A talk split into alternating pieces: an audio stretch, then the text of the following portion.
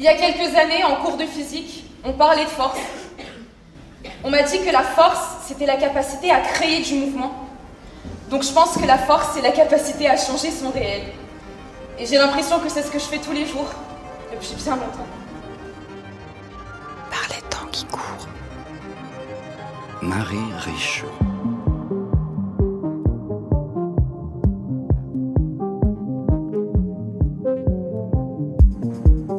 Toute la journée sur France Culture, les générations ont échangé entre elles. Nous nous sommes demandé ce qu'elles avaient à se dire et même ce que c'était au fond qu'une génération, comment les délimiter, si on pouvait seulement leur prêter quelque homogénéité. Et pour tout vous raconter, cette journée spéciale est née de conversations entre nous d'abord, nous toutes et tous qui fabriquons les émissions et remarquions des sujets dans la presse, dans l'actualité, à propos desquels semblait se jouer, comme il s'en joue probablement depuis toujours, des oppositions, des incompréhensions, des apprentissages, des inconforts, bref, un peu du mouvement du monde. Comme nous recevons ici des personnes qui créent, alors nous nous posons la question ce soir du côté de la création. Quelles sont les questions qui sont en débat quand sur un plateau de théâtre, par exemple, dans un processus de mise en scène, de lecture, doivent travailler des personnes que plusieurs dizaines d'années parfois séparent? Alors on a pensé à deux récents projets. D'abord Gomme, mise en scène par vous, Tamara Al-Saadi, un projet qui questionne la figure d'Antigone et qui est le fait avec des comédiennes et des comédiens de l'âge d'Antigone, un âge fervent, dont vous, Corinne Alcoueri, vous êtes aussi à l'écriture, vous allez nous raconter tout ça. Bonsoir et bienvenue à toutes les deux. Bonsoir. Bonsoir. Et on a pensé aussi à deux dernières pièces que vous signez, Fanny de Chaillet. Elle s'appelle Cœur et une autre histoire du théâtre. Pour l'une et pour l'autre, vous avez fait de la jeunesse et de la pluralité des interprètes au plateau une matière première, une matière de départ. Quelle histoire du théâtre ont-ils envie de transmettre et comment? Quelles dates ont marqué leur vie? Comment les raconter d'ailleurs ces vies en passant par quel point d'intensité? Vous prenez part à ces deux projets, Margot Viala, en tant qu'interprète mais aussi en tant qu'auteur. Et cette question d'autorité, en fait, à tous les sens du terme, se pose de manière un peu nouvelle. On en parlera aussi. Bonsoir à toutes les deux. Bonsoir. Bonsoir. En fait, bonsoir à toutes les quatre et merci beaucoup d'avoir accepté notre invitation un peu particulière parce que, contrairement à d'habitude où vos objets sont strictement au cœur de la conversation, là, c'est vraiment la problématique qui a guidé notre choix et qui nous a fait aller vers ces deux objets que, qui nous intéressent de toute façon et qu'on avait vus avec grand plaisir. Je vais d'abord commencer par vous, Fanny de Chaillet. Ces deux derniers projets, je dis qu'il y a la question de la jeunesse et de la pluralité des interprètes qui était au cœur du début, presque du désir de travail. Vous avez eu envie de faire ça, pourquoi? Avec quelle intuition? Je pourrais me dire les trois derniers, puisqu'avant ça, j'avais fait une pièce qui s'appelait Les Grands, où Absolument. convoqué au, au plateau des enfants et des adolescents. Euh... Et d'autres pièces dont je me souviens là tout de suite, du coup, des formats euh, peut-être moins théâtraux. Euh, euh, J'ai l'impression, je sais pas, d'avoir vu un, un, spectacle dans une médiathèque il y a quelques années où il était question aussi de avec Pierre Alféry, de générations différentes, avec oui, des figures d'adolescents ou d'enfants. Alors ça, c'était Les Grands. Ah, mais, ça, c'était ouais, ouais, ça c'était Les Grands. Voilà, ouais, ouais. Donc c'est c'est effectivement, j'ai eu, c'est pas que j'ai eu besoin de travailler avec des jeunes gens, enfin des gens plus jeunes que moi en tous les cas. Sur Les Grands, c'est très clair parce que l'objet de la pièce c'était de voir des gens grandir sur un plateau, donc j'ai eu besoin de travailler avec des enfants, des adolescents et des adultes, mais surtout j'avais envie euh, de travailler avec des enfants et des adolescents, mais de les considérer vraiment. C'est-à-dire qu'à chaque fois que je voyais des enfants sur scène, je voyais pas vraiment des enfants sur scène, je voyais des petits grands en fait. Et moi, je, enfin avec Pierre, en tous les cas, on a vraiment, euh, on, a, on a eu envie de s'intéresser à leur récit à eux en fait. Et là sur sur le cœur, alors pour être précis par rapport à votre question, euh, sur le cœur et l'histoire du théâtre, c'est parce que le cœur est un projet de commande au départ de la Dami où on m'a demandé de travailler avec des jeunes acteurs et euh, j'ai adoré répondre à ça parce que j'ai adoré travailler avec ces jeunes gens dans le sens où ils me permettaient de réinventer des récits sur scène en fait, des récits qui les concernaient eux en fait, et qui étaient probablement un peu loin de moi. euh... Ça, vous le saviez a priori. On va évidemment, ça va être au cœur du sujet, mais vous saviez a priori que la matière qui allait être travaillée, voire celle que vous désiriez entendre, elle serait d'abord un peu loin de vous? Eh ben, j'ai été très étonnée. Comme la question que je leur ai posée, c'est quand est-ce que votre petite histoire a rencontré la grande histoire? Ils m'ont tous raconté des histoires et je ne pensais pas du tout qu'ils allaient, me raconter ça. Donc, quand même, non. J'ai été surprise de ça. Je pouvais envisager, en leur posant une question pareille, qu'ils n'allaient pas raconter les mêmes événements que moi si j'avais été, sûr. j'avais dû faire l'exercice. Mais quand même, euh, ça m'a étonnée et assez éblouie, je dois dire.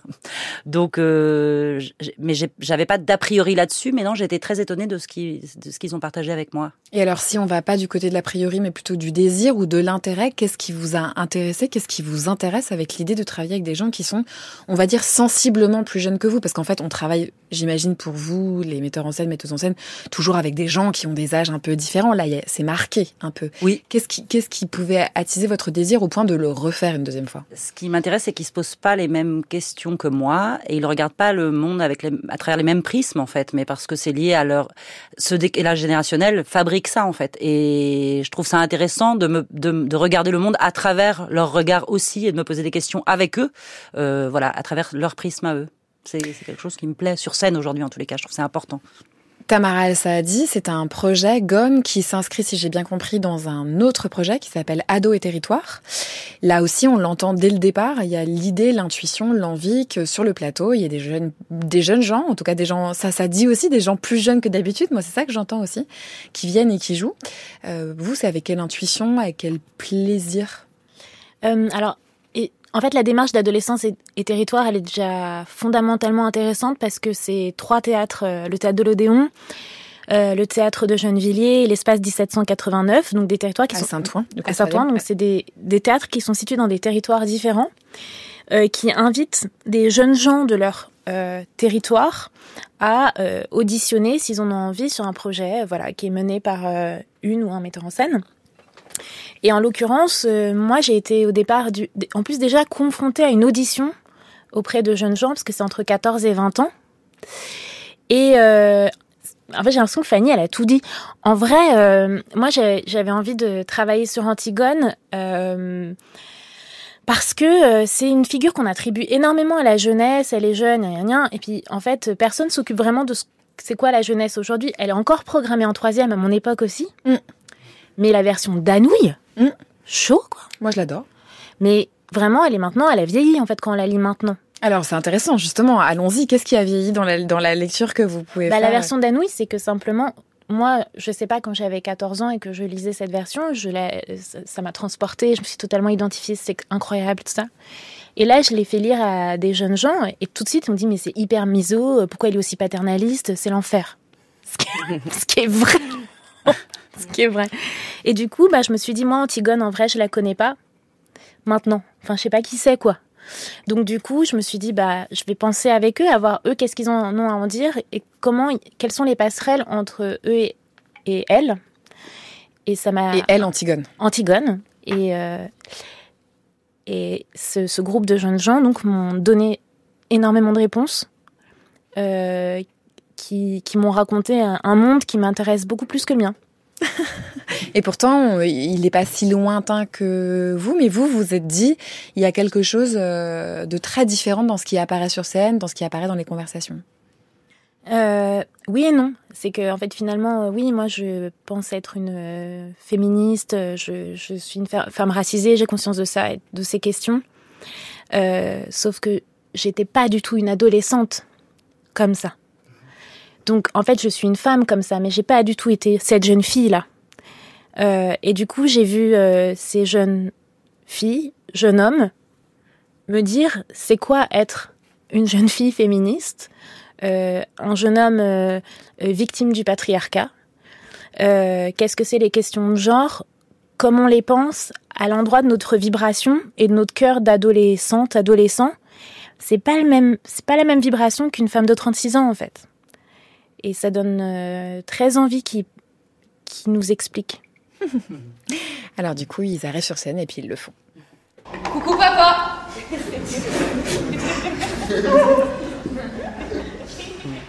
La manif s'est finalement bien passée hier. J'ai pas fini en garde à vue. Je me suis juste mis un peu de la fibre dans les yeux.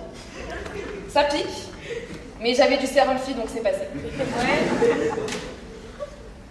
Je sais que tu ne veux jamais que j'aille en manif. Je sais que tu as peur pour moi. Moi aussi, des fois, j'ai peur. Mais je fais attention. C'est bizarre de te parler de ça aujourd'hui. Tu n'as jamais voulu qu'on parle politique. Sans doute car tu voulais me protéger. Je sais aussi que tu m'admires. Tu m'admires car j'ai du courage. Tu me dis souvent que je suis forte et que si je suis vraiment déterminée, je réussirai dans la vie. C'est drôle comme adjectif, forte. Parfois je me sens forte, oui. D'autres fois, vraiment pas.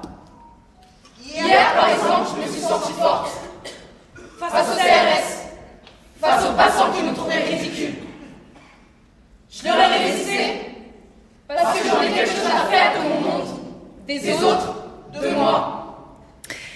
Et oui, toute la loi, tout le système auquel euh, résiste de toute sa force et de toute sa vie Antigone, eh ben, ça se déplace. Et là, euh, ce sont des CRS, c'est un système de répression, c'est un moment de manifestation. Euh, on vous entend, Corinne Elcoeri, euh, coucou papa, devant, devant scène, vraiment très face au public, dire quelque chose qui a à voir avec la différence de génération, euh, mais qui, bah, du coup, nous fait aussi sourire pour qui connaît le texte d'Antigone et l'idée qu'elle puisse s'opposer à son père, ou en tout cas l'interpeller de ces manières-là. Quel souvenir vous gardez des conversations que vous avez pu avoir entre vous, les jeunes interprètes, avec Tamara El-Saadi ou en dehors à propos de ce travail? C'était quoi les questions? Tout à l'heure, Tamara El-Saadi parlait des questions. Bah, je pense un sujet qu'on a vraiment bien exploité, c'était euh, la question de la force et du rapport de force et la différence entre les deux justement parce que que ça soit entre, euh, enfin que ça soit dans la relation entre une fille et son père, ou que ça soit entre une adolescente et, son système euh, actuel, ou que ça soit entre, enfin voilà, toutes les questions qu'on peut se poser entre, enfin en tant qu'adolescent, ça, je pense qu'à la fin, ça revient toujours euh, au même sujet, donc justement de la force et, et du rapport de force, et comment est-ce qu'on utilise la force justement pour résister au, au rapport de force? Et je pense que ça a commencé par là. Et donc on, on s'était dit comment est-ce que, enfin quel genre de rapport de force est-ce qu'on a déjà vécu? Est-ce que nous, quand on pense qu'on est fort, est-ce qu'on est vraiment fort ou est-ce qu'on est en train de faire subir un rapport de force à quelqu'un? Quand est-ce qu'on est victime de rapport de force et comment est-ce qu'on réagit à cela? Donc je pense que ça a vraiment commencé par ça au début. Et euh... y compris sur le plateau? Oui, oui, oui, bien sûr. Est-ce que par exemple la manière dont vous vous mettez au travail, dont vous interagissez entre comédiennes, comédiens, euh, je sais pas, avec aussi une équipe technique ou euh, des gens qui gèrent un lieu, vous vous posez ces questions-là? Oui, oui, oui, parce que euh, quand on a travaillé avec Tamara, c'était c'était vraiment un travail collectif. Donc dans le sens où euh, toutes les étapes par lesquelles on a passé, on, on, les a tous discutées ensemble. Donc depuis le début, on savait, euh, même avant les auditions, qu'on allait travailler sur la figure d'Antigone. Et avant de passer aux éditions, Tamara nous a dit, je veux que vous réfléchissiez à la figure d'Antigone et ce qu'elle signifie pour vous. Mmh. Donc d'abord de votre côté, et puis on va tous partager nos idées ensemble. Et c'est exactement ce qu'on a fait du début à la fin. Donc on, on commence par déjà qu'est-ce qu'Antigone? Bon, on a les textes dans les mains, mais ok, on lit, c'est c'est beau, mais qu'est-ce que ça veut dire? Qu'est-ce que ça nous dit à nous? Qu'est-ce qui nous touche? Qu'est-ce qu'on comprend? Qu'est-ce qu'on comprend pas aussi? Ça, c'était super intéressant aussi de voir. Euh, enfin, quand on lit des textes anciens de Sophocle et de Brecht, des fois c'est il y a des choses évidentes, d'autres moins évidentes. Et donc, on a vraiment passé par tout cela. Et, et ensuite, Tamara et, Camille Davant, qui était l'assistante la, à la mise en scène, ont un peu de leur côté du coup repris toutes les idées et l'ont incorporé dans, dans le texte. Et alors tout à l'heure, euh, on entendait Tamara Al-Sadi regrouper en gros des, des interjections ou, ou, des objections qui disaient mais en fait euh, quel texte misogyne, c'est pas possible de la. Qu'est-ce qu'on fait avec ça? Parce que c'est aussi une des grandes questions du temps contemporain. C'est une manière de regarder des textes qui passent plus euh, le test quoi. En gros, c'est plus possible, c'est plus possible de parler comme ça, c'est plus possible de présenter les personnages, les femmes, les personnes. Qu'est-ce qu'on fait alors? Qu'est-ce que qu'est-ce que vous qui avez entre 15 et 20 ans au plateau, vous vous dites on le fait pas, on le fait autrement. Là, peut-être vous réécrivez. Comment ça se passe? Bah oui, on, on, le change pour euh, pour que ça nous parle, pour qu'on soit ok avec, qu'on se sente en sécurité dans le travail qu'on fait. Parce que je pense, enfin, ça a été euh, un point très important pour tout le monde. Et le théâtre je... comme safe place. Voilà, exactement. On peut pas faire sans, je pense, sinon c'est c'est pas bien. et donc. Euh, Ouais, on, on, change, on voit ce qu'on veut, ce qu'on veut garder, ce qu'on ne veut pas garder, ce, ce qu'on veut partager. En fait, je pense que ça aussi c'est euh, une question importante de qu'est-ce qu'on a envie de partager. Là, on a une, une, opportunité en tant que jeune de présenter un spectacle. On sait qu'il y aura des jeunes dans la salle, on sait qu'il y aura des moins jeunes dans la salle aussi. Donc, qu'est-ce qu'on a envie de dire? Et, euh, et du coup, je pense qu'on a bien réussi à dire euh, ce qu'on voulait. Margot Viala, dans une autre histoire du théâtre, il est aussi question de qu'est-ce qu'on veut partager qu'est-ce qu'on veut raconter, qu'est-ce qu'on garde, qu'est-ce qu'on aime dans ce qu'on nous a transmis, euh, qu'est-ce qu'on y comprend. Je reprends vraiment les, les, les termes de, de, Corinne. Vous, vous, vous gardez quoi comme souvenir des premières ou des dernières discussions autour de la création de ce spectacle-là? On peut dire que vous êtes un tout petit peu plus âgé que la bande de Gone. C'est intéressant quand même de, de dire ça. Ouais, euh, mais je trouve que ce que tu dis, euh, Corinne, par rapport euh, à, en tout cas, juste je reviens sur ça, à ce qu'on a envie de, de montrer, qu'est-ce qu'on peut jouer aujourd'hui, qu'est-ce qu'on représente aujourd'hui. Moi, je sais que c'est une chose maintenant, alors qu'on n'a pas le même âge toutes les deux. Moi, j'ai j'ai 30 ans et un peu comme toi, Tamara, je me situe un peu entre vous deux, où j'ai l'impression que moi, j'ai pas été une adolescente ni déconstruite ni je ne me sentais pas vraiment concernée par ces questions de genre ou de féminisme. De politique, de la représentation. Pas du tout. Pas du tout. Et mais aujourd'hui, je sens que et c'est là où je vois que les choses euh, bougent et, et, avancent parce que je, je, je vois moi avec euh, que, que, quand j'assiste à une représentation aujourd'hui ou euh, vraiment en tant que spectatrice, même mm. pas en tant qu'actrice, mm. où j'assiste à une représentation où je vais voir des personnes qui vont être distribuées dans des rôles soit euh, stéréotypés ou ou où il va y avoir un manque de représentation ou qu'on va nous nous raconter des histoires extrêmement normées, c'est quelque chose qui va vraiment me mettre à distance de ce que je suis en train de regarder. Et je me dis mais pourquoi on n'est pas capable d'inventer de nouveaux récits? Est-ce qu'on est toujours obligé de se référer à ces textes-là? Est-ce qu'on peut pas en écrire d'autres? Est-ce que mais en tant que spectatrice, chez vous, ça, ça crée quelque chose qui est de l'ordre je ne veux plus voir ça, ça ne m'intéresse plus de voir ça, j'aimerais voir autre chose. Ce sont des choses différentes. On pourrait se dire, bon, ça existe. Tiens, voyons voir si autre chose est possible. Ou est-ce qu'il y a vraiment quelque chose de l'ordre de ce que racontait Corinne, à savoir, non, en fait, on fait autre chose. Moi, je pense qu'il faut faire autre chose. Après, bon, il y a de la nuance à trouver dans, parce que même une autre histoire du théâtre, en soi, euh, euh, c'est, c'est, euh, on parle de, de, de, plein de types de, de, de, de, théâtres différents. Enfin, je veux dire, on n'est pas que dans la création de nouveaux récits, mais on fait un espèce de, de, de oui, de d'inventaire aussi quand ouais, c'est ça. Mais euh, mais on a une distance là-dessus et on y a réfléchi, et on en a parlé avec Fanny, et on a passé des beaucoup beaucoup beaucoup de temps à la table à discuter euh, de tout ça et à se dire qu'est-ce qu'on monte, qu'est-ce qu'on monte pas. Et et avec quoi comme souci? Qu'est-ce qu'on monte, qu'est-ce qu'on monte pas? Répondez à quoi? Vous vous disiez, quelle était la règle, s'il y en avait une, qui vous disait, ah bah tiens, dans notre histoire du théâtre, qui est merveilleux projet, généreux projet, on va plutôt faire avancer ce pion-là, puis pas celui-là. Quels, étaient les curseurs? Les curseurs... Euh, bah, par exemple, dans, dans, la, dans une autre histoire, euh, moi, à un moment donné, j'interprète euh, Jeanne Moreau, une interview de, de, Jeanne Moreau qui parle, euh, et là, il y a des choses qu'on a, qu'on a enlevées, mais qui n'étaient pas tellement parce qu'on ne voulait pas que, ça, que ce soit au, au plateau, mais où, où, elle a un discours qui est très très loin de, du mien et de ce que... Et, de ce que et, et, et on a une une distance euh, avec l'équipe quand on présente ce, cette interview de Jeanne Moreau qui parle de euh, comment il était important pour elle d'avoir euh, des, des, beaux costumes quand elle jouait à la Comédie Française, qu'elle avait, euh, euh, oui, qu'elle était ravie de ça, de, de, de tout ce qu'une femme pouvait rêver de porter, tout ça. Et là, on a une espèce de, de, petite distance nous quand on traite ça. Alors après, tout était possible. On se disait pas ça oui, ça non. Mais vous vous décaliez, vous montriez que en fait, vous, à 30 ans euh, reprendre, parce qu'il y a tout un travail très beau sur la manière dont vous rejouez au plateau au présent des archives. Mm. Euh, on les écoute, ça nous intéresse, cette femme nous impressionne, elle nous émeut. Mm. Nous continuons de, faire valoir sa voix, puisque c'est quand même ça qui se passe. Mais voilà notre regard dessus aujourd'hui. Moi, c'était aussi ça que j'entendais. Mm. Fanny de Chaillet, de quoi vous vous souvenez?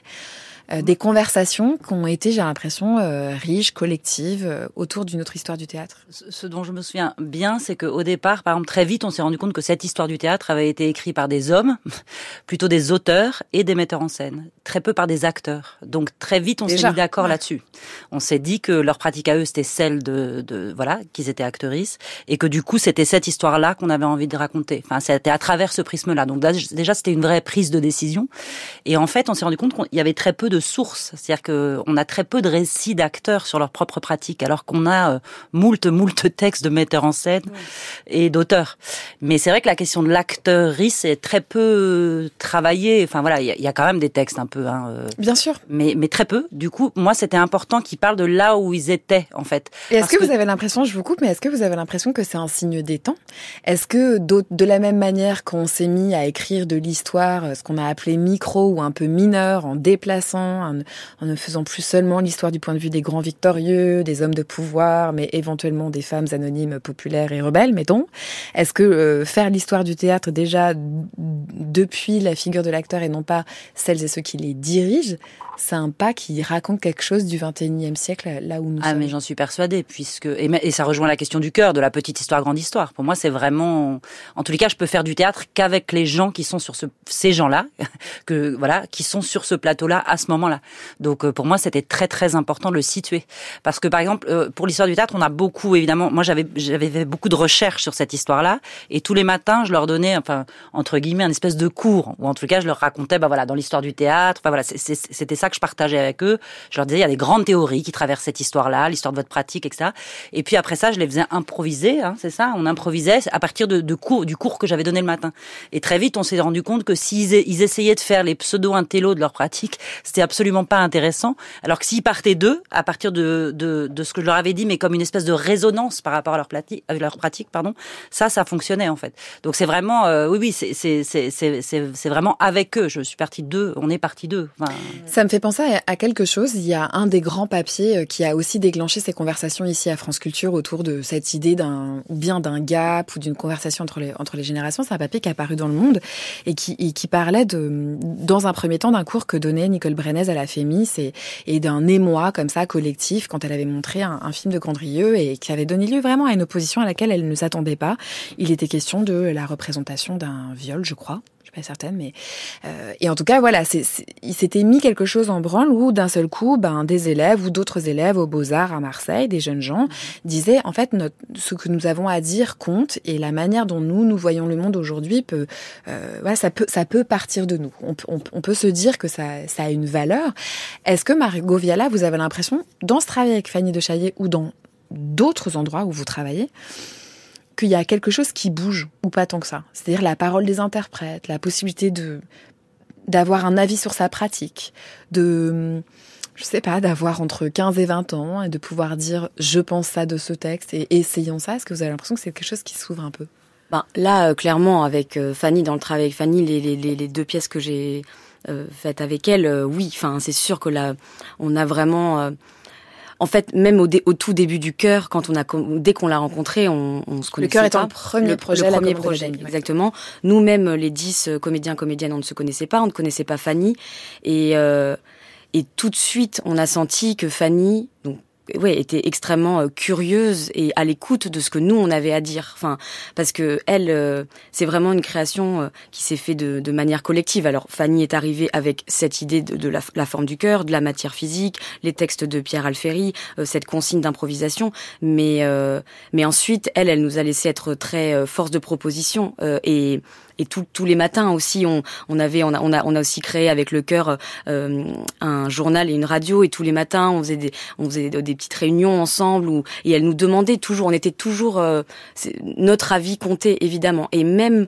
quand on faisait des, des, propositions sur les improvisations à partir de la consigne, quand est-ce que votre petite histoire a rencontré la grande, on proposait des choses.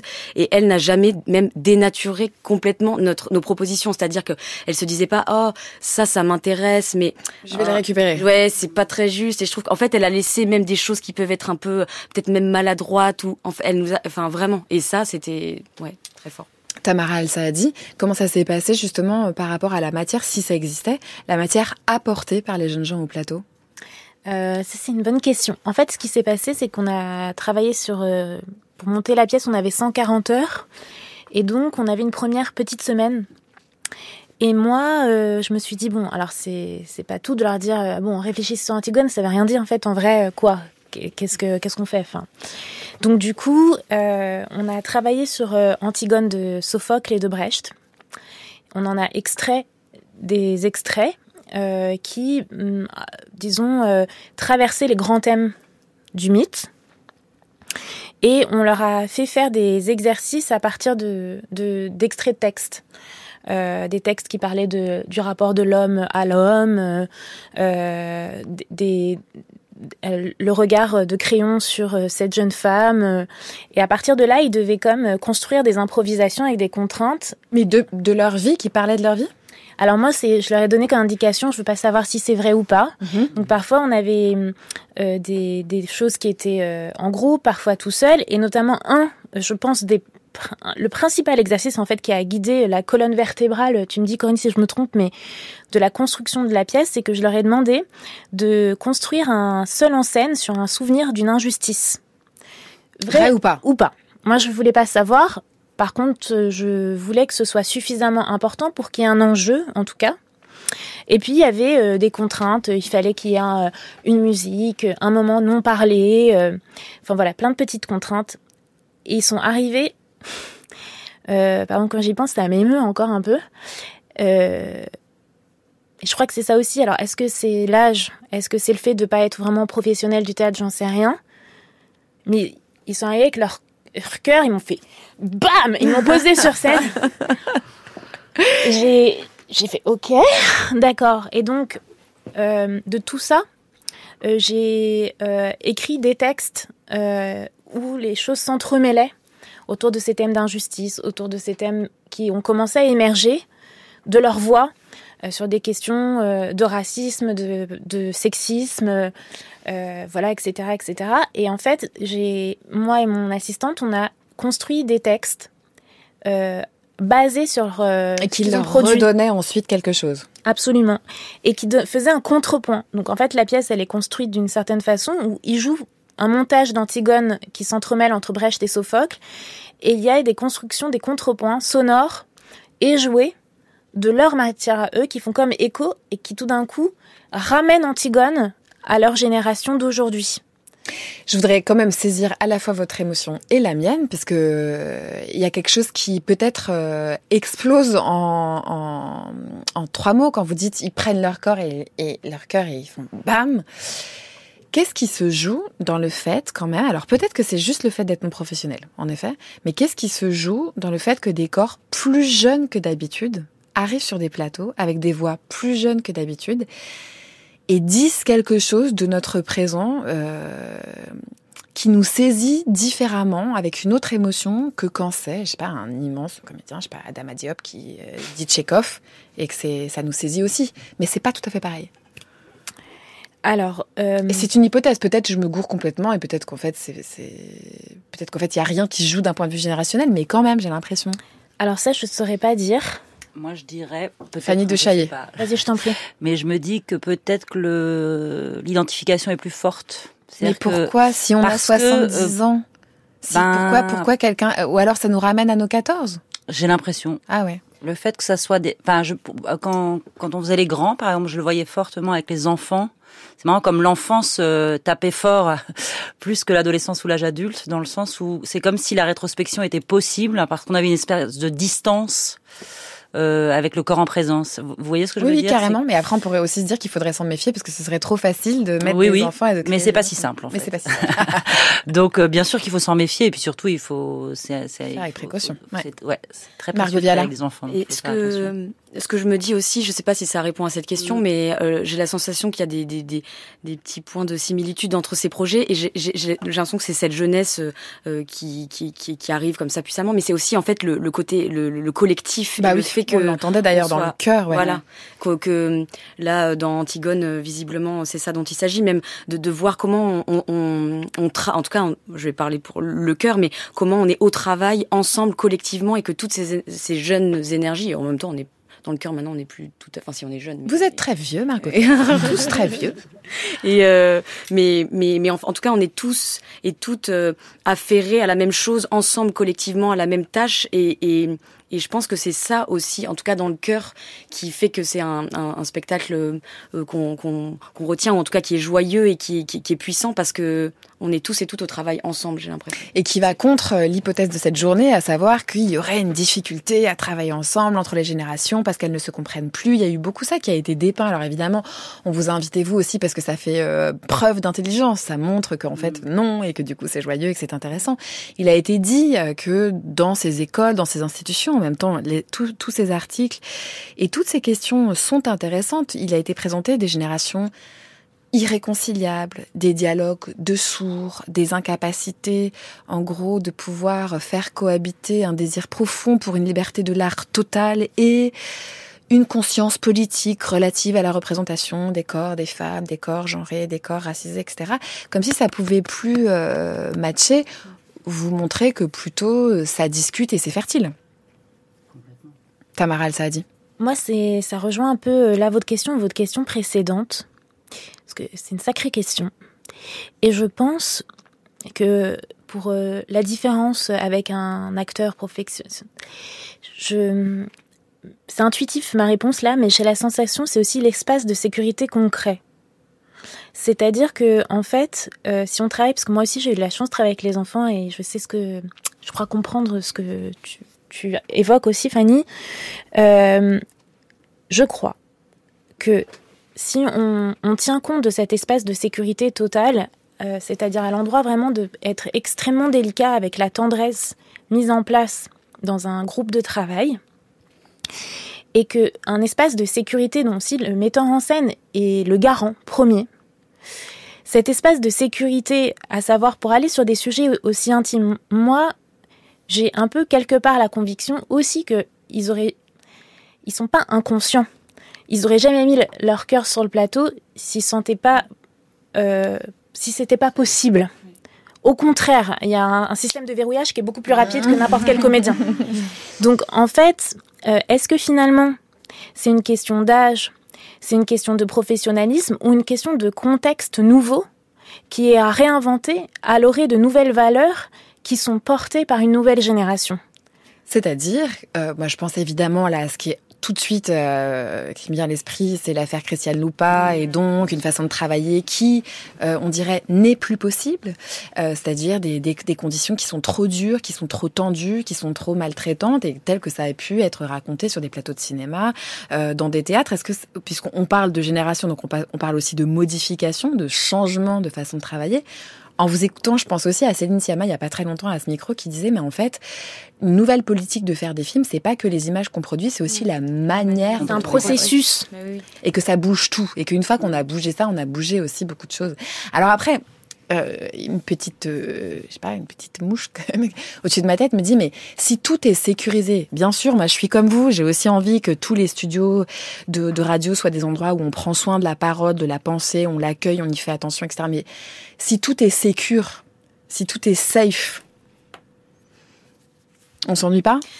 Moi, je, enfin, je, j'utiliserais pas ces mots-là, par exemple, pardon.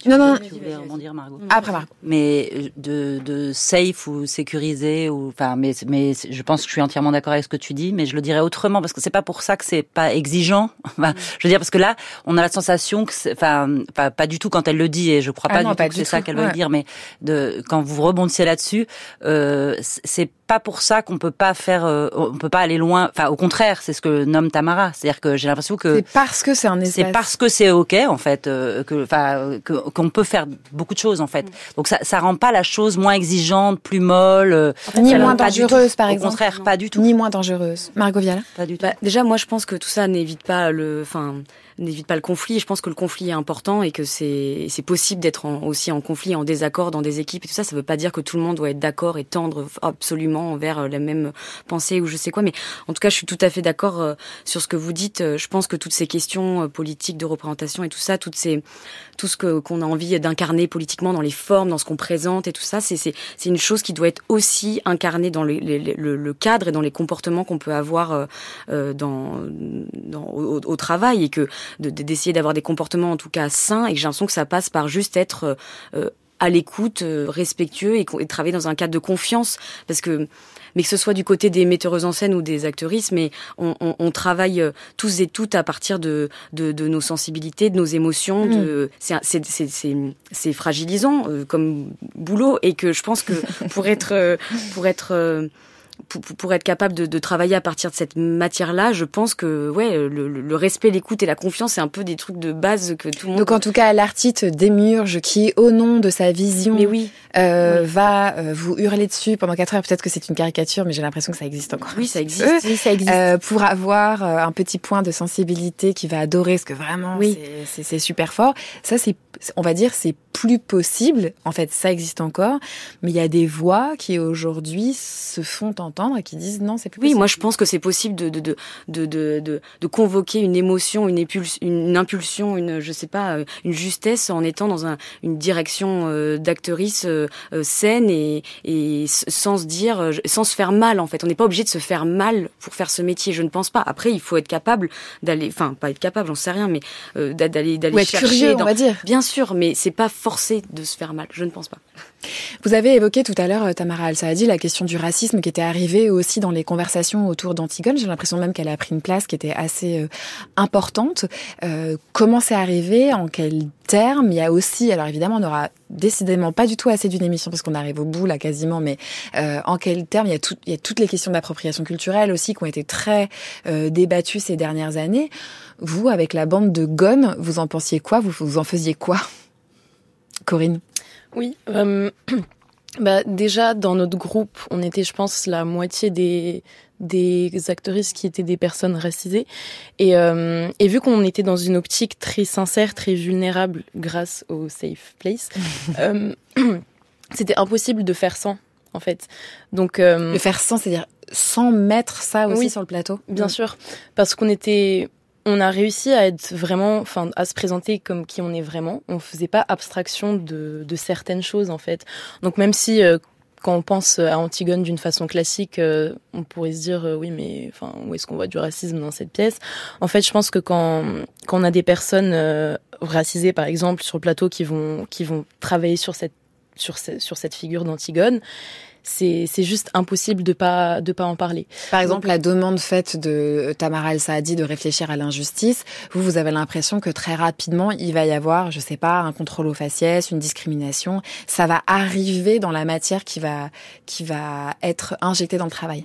Oui, donc on va pas forcément peut-être euh, peut-être que quand on a pensé aux souvenirs d'injustice. Je pense pas que toutes les personnes euh, racisées ont parlé d'une situation où elles ont vécu du racisme, pas forcément. Mais ce que je voulais dire, c'est que en fait, euh, on ne pouvait pas faire abstraction de ça. Donc même si on n'en parlait pas, c'est on le, sentait quand même. On parlait de ça, même si on avait des mots écrits par Sophocle ou, Brecht. C'est ce qu'on ressentait, c'est ce qu'on vivait sur l'instant présent au plateau. Et donc, forcément, ça, ça dit quelque chose quand on voit des personnes euh, racisées sur scène qui parlent d'injustice c'est fort. Et donc, euh, et, en, et, en, fait, enfin, on parlait pas que de racisme. Il y avait, il y avait tellement de, de choses, de souvenirs, d'injustices qui, qui nous traversaient sur le moment que, euh, que je pense que ça, ça, ça, ça, pourrait parler à faire à tout le monde. Et, c'est ça qui était beau en fait, c'est que oui. Dans le monologue, euh, dans le monologue, on vous entendait tout à l'heure, il était question d'un d'un père à qui demande de ne pas parler politique, qui protège en disant ne parlons pas politique. Et donc toute cette journée aujourd'hui euh, sur France Culture, c'était aussi de quoi on parle à 20 euh, ans, 30 ans d'écart, donc par exemple dans, dans une relation de, de filiation. Euh, est-ce que vous avez l'impression que cette intuition selon laquelle ce serait plus possible, cette fameuse on peut plus rien dire, est-ce que c'est quelque chose que vous vous ressentez? Euh, c'est pas... qu'on vous dit? Euh, alors oui, dans, dans, ce que je voulais dire dans le texte, c'était pas forcément par rapport à ça, c'était plutôt de euh, quand, quand, quand on est jeune et quand on parle à des personnes plus âgées, souvent on, on, nous prend pas au sérieux, ce qui est assez paradoxal parce qu'en même temps on nous dit qu'on nous laisse le monde à nous et que c'est à la jeunesse de régler tous les problèmes euh, des vieux, donc bon. mais oui, enfin, c'est c'est vrai que maintenant dans le monde, c'est on a souvent très peur de, dire quelque chose, que ça soit euh, politiquement incorrect, ce qui est un terme assez même difficile à définir, je pense. Et donc, euh, des fois, pour ça peut être dans une dans une dans une relation de filiation, comme vous avez dit, c'est c'est par protection parce que justement, on ne veut pas que euh, Enfin, on a peur que, la, que les jeunes aillent trop loin, qu'ils découvrent justement une nouvelle façon de penser, de d'être, de s'exprimer, etc. Donc moi, c'était plutôt dans cette optique-là que je. Dans tous ces dans tous ces articles, il est aussi question d'une génération fragile qui justement euh, en fait ne peut plus euh, rien entendre de euh, vexant, de de discriminants, euh, que ce serait plus possible de leur dire quoi que ce soit, que ce serait plus possible de leur montrer quoi que ce soit, que ce serait une génération qui serait complètement euh, euh, hostile à la représentation de toutes les, les violences. Donc je vois que ça fait au moins bondir deux personnes dans cette pièce. Margot Viala, Tamara Al-Saadi. Qui veut bondir en premier? Ah, Tamara bondir, merci. Euh, alors c'est tellement de la mauvaise foi. C'est-à-dire que, en fait, finalement, euh, si effectivement des, des, des des voix qui se sentent outrées se soulèvent, c'est bien parce qu'on est face à une génération qui est beaucoup moins fragile et qui dit ce qu'elle pense en fait. C'est que tout d'un coup, oui, on peut plus rien leur dire. Bah oui, parce que tout d'un coup, ils se font entendre. Désolé les gars, c'était mieux quand on fermait nos gueules en vrai. Non mais sincèrement, je vais dire, au bout d'un moment, euh, ils sont là, on peut plus rien leur dire, etc. Mais quand est-ce à quel moment, un jour, cette génération a dit ne, ne nous dites pas? Elle arrive, elle est là, elle dit ne nous dites pas, elle a soudain oh, on ne peut plus rien dire, ils sont fragiles. Non, c'est juste qu'ils étaient plus ils sont juste plus forts qu'avant et qu'avant ils étaient dans cette incapacité à comprendre leur propre invisibilisation et qu'à partir de maintenant où ils sont plus du tout d'accord avec ça et que la, la visibilisation est en marche, c'est leur projet. et ben là, tout d'un coup, c'est une génération fragile. Mais c'est quoi ce, c'est quoi ce procédé de, de, de disqualification et d'infantilisation en fait? En fait, personne n'est dupe et c'est lamentable. Margot Viala Je pense que les personnes qui, qui nous sortent un peu à tout va, le on ne peut plus rien dire. Vous l'avez entendu? Oui, oui, je l'ai un peu entendu. Je l'ai entendu. Après, je pense quand même qu'on peut dialoguer entre générations et, que c'est des choses qui, enfin, moi, m'arrive régulièrement et tout ça, mais, mais j'ai l'impression que c'est toujours un petit, ça me fait toujours un peu marrer et ça me fait presque un peu de peine et je suis là, mais c'est une espèce de petite protection qui fait un peu barrière, barrière. Euh, j'ai peur que mes croyances soient, euh, qu'on défasse toutes mes croyances et qu'en fait, je me sois fourvoyée euh, depuis le début et que enfin, j'ai l'impression que parfois les gens se disent ah mais peut-être qu'ils ont un peu raison mais pour euh, il y a un truc de protection qui fait mais on ne, on ne peut plus rien dire ce que je trouve que je trouve un peu parfois bon risible c'est pour un peu tourner le truc euh, mais ouais, en tout cas je suis tout à fait d'accord avec toi. Est-ce qu'il y a dans le théâtre une possibilité de justement euh, chatouiller l'endroit de la protection Fanny de Chaillet, c'est-à-dire trouver, alors peut-être par l'humour, peut-être par la finesse, par l'intelligence, par la beauté, qui sait, euh, un endroit où euh, eh ben, cette protection pourrait s'ouvrir et on pourrait se dire ah tiens, bah, plutôt que de me dire que c'est une génération fragile qui a que envie d'aller euh, et manifester euh, et se carapater dans une écriture inclusive. Je fais un petit résumé. je fais un petit résumé. Ouais, vraiment, je ne sais pas où vous voulez en venir, mais allez-y, allez-y. Euh, est-ce que le théâtre peut ouvrir les cœurs? Franchement, bah, je vais l'oser. Je vais l'oser. Euh, sinon, je ferai autre chose. J'espère, et c'est pour ça que je le fais avec eux. Bien sûr que c'est possible, bien sûr, bien sûr, bien sûr. Sur ces beaux mots, merci beaucoup. Fanny Dechaillet, Margot Viala, Tamara El Saadi et Corinne Alcoueri. On pourra revoir Gone? On pourra pas revoir Gone. On pourra revoir Cœur? Le cœur et l'histoire du théâtre. Ouais. Les deux. Merci à toutes les trois. Quatre. Merci.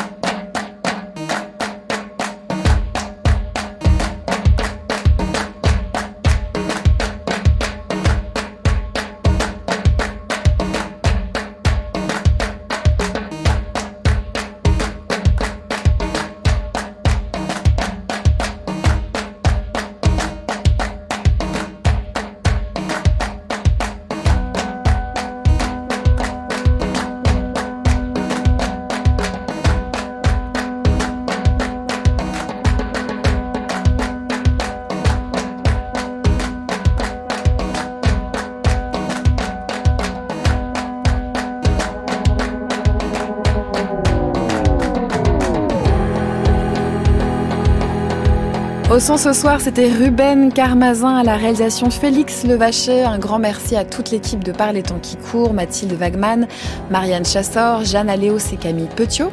Vous pouvez réécouter cette émission sur franceculture.fr à la page de Parle les temps qui court. Vous pouvez vous abonner au podcast via l'application Radio France, faut se dépêcher maintenant, hein.